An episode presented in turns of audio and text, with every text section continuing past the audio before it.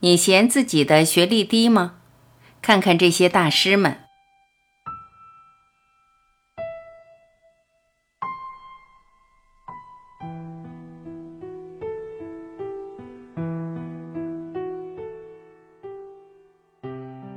陈寅恪，正规学历是复旦工学毕业，高中。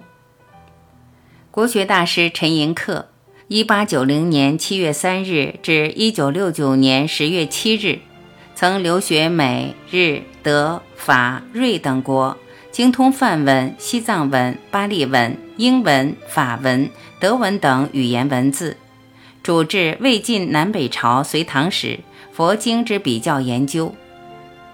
陈寅恪先生的正规学历是上海的吴淞复旦工学毕业。那时的复旦工学只是中学，还不能算作正规大学，也不授予学位。陈先生自己认为，该校相当于高中程度。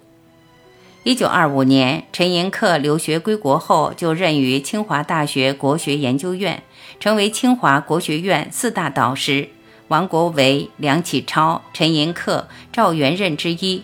被誉为教授的教授。据记载，陈先生的侄子陈丰雄曾问他：“您在国外留学十几年，为什么没有得个博士学位？”陈先生回答：“考博士并不难，但两三年内被一个专题束缚住，就没有时间学其他知识了。只要能学到知识，有无学位并不重要。”钱穆。天可怜见，中学都没有毕业。钱穆被称为中国当代最后的大儒，一八九五年七月三十日至一九九零年八月三十日。然而，这个大师连中学都没有毕业。钱穆父亲去世时，他才十二岁。父亲这一走，钱家立刻陷入了困顿。因此，在他和长兄双双考入常州府中学堂不久，钱穆就辍学在家，后又到一间小学任教，开始了长达十年的乡村教育生涯。期间，钱穆以面壁之功专治儒学和史学，终于因学术著作《论语文解》获得了上海圣约翰大学教授钱基博的赏识，将他推荐到无锡省立第三师范任教。之后，他接连接到了北京大学、清华大学、北京师范大学的聘书。这个连中学都没有毕业的无锡小子，同时在北京三所最负盛名的大学执教，一时名动京师。刘半农，常州府学堂肄业证。刘半农，一八九一年五月二十九日至一九三四年七月十四日。因为其过人的才情和勤奋，被世人称为江阴才子、文坛魁首。他和钱穆一样，中学时在常州府学堂学习，但出于对保守教育体制的失望，刘半农在快要毕业前一年选择了退学，拿了一张肄业证，只身闯荡上海滩。这可是一个惊世骇俗的举动。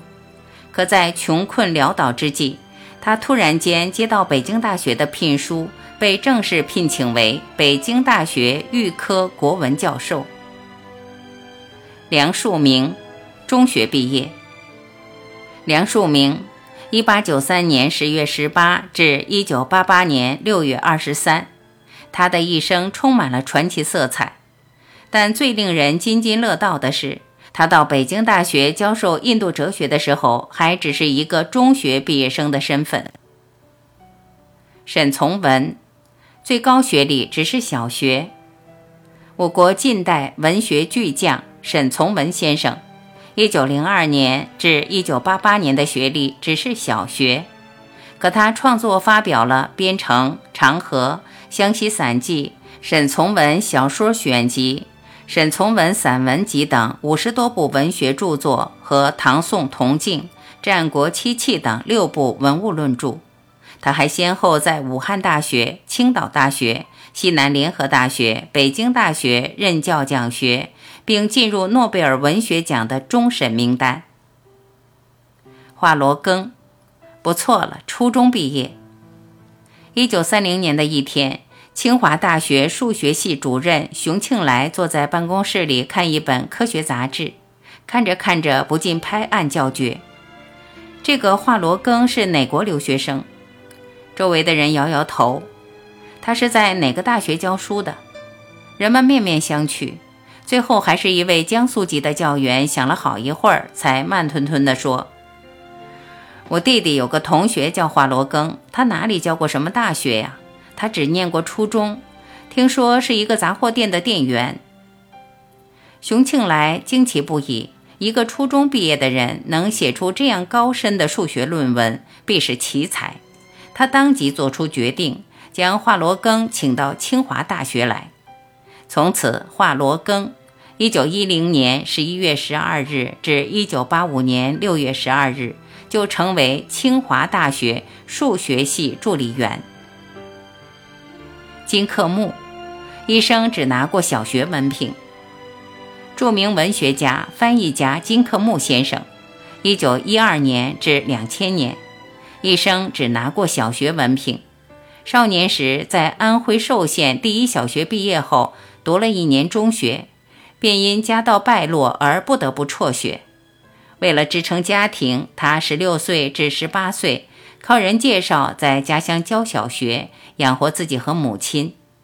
一九三五年，经有人介绍，终于在北京大学图书馆谋得了一个职员的位置。他利用一切机会博览群书，广为拜师，勤奋自学，终成一代大师。在书画、古典文献、文物鉴定方面堪称大师的启功先生，给自己撰写的墓志铭开篇便写：“中学生，副教授。”是的，不用怀疑，他中学没有毕业就开始了职业生涯。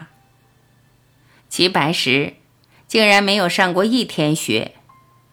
画坛巨擘齐白石没有上过一天学，自然没有学历。齐白石，一八六四年一月一日至一九五七年九月十六日，早年曾为木工，后以卖画为生。五十七岁后定居北京，善画花鸟。虫鱼、山水、人物，笔墨雄浑滋润，色彩浓艳明快，造型简练生动，意境醇厚朴实。所作鱼虾巨蟹，天趣横生。齐白石书工篆隶，取法于秦汉碑版，行书绕古拙之趣，篆刻自成一家，善写诗文，曾任中央美术学院名誉教授、中国美术家协会主席等职。代表作有《蛙声十里出山泉》《墨虾》等，著有《白石诗草》《白石老人自述》等。鲁迅，南京矿路学堂、仙台医学专门学校中途弃学。鲁迅，一九八一年九月二十五日至一九三六年十月十九日，也仅仅是中专学历。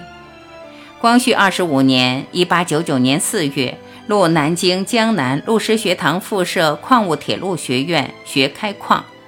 光绪二十八年（一九零三年），公费赴日本留学，入弘文学院日语速成班。光绪三十年（一九零四年八月），入仙台医学专门学校肄业。光绪三十二年（一九零六年六月），被骗回国与朱安结婚。六月复赴日本。七月终止学医，从仙台回到东京，不再入学读书，专门从事文艺译著工作。此后几年，通过不同方式学习了德语、俄语。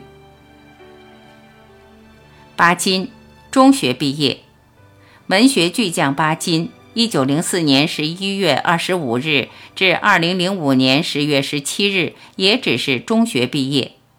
一九二零年考入成都外语专门学校，一九二三年成都外语专门学校未毕业即离开成都去上海、南京求学。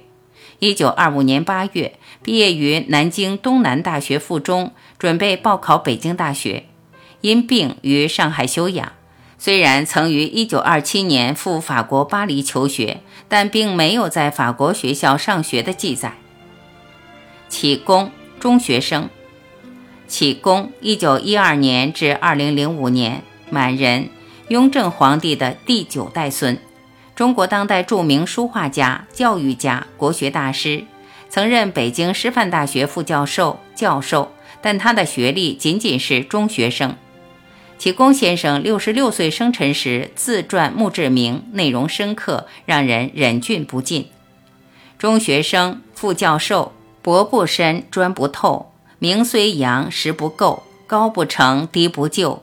贪偏左，派曾右，面微圆，皮欠厚。其已亡，并无后，丧犹新，并照旧。六十六，非不寿。八宝山渐相凑，即平生一日漏。身与名亦其臭。这些大学者虽然没有显赫的学历，但这并不妨碍他们成为一代大师。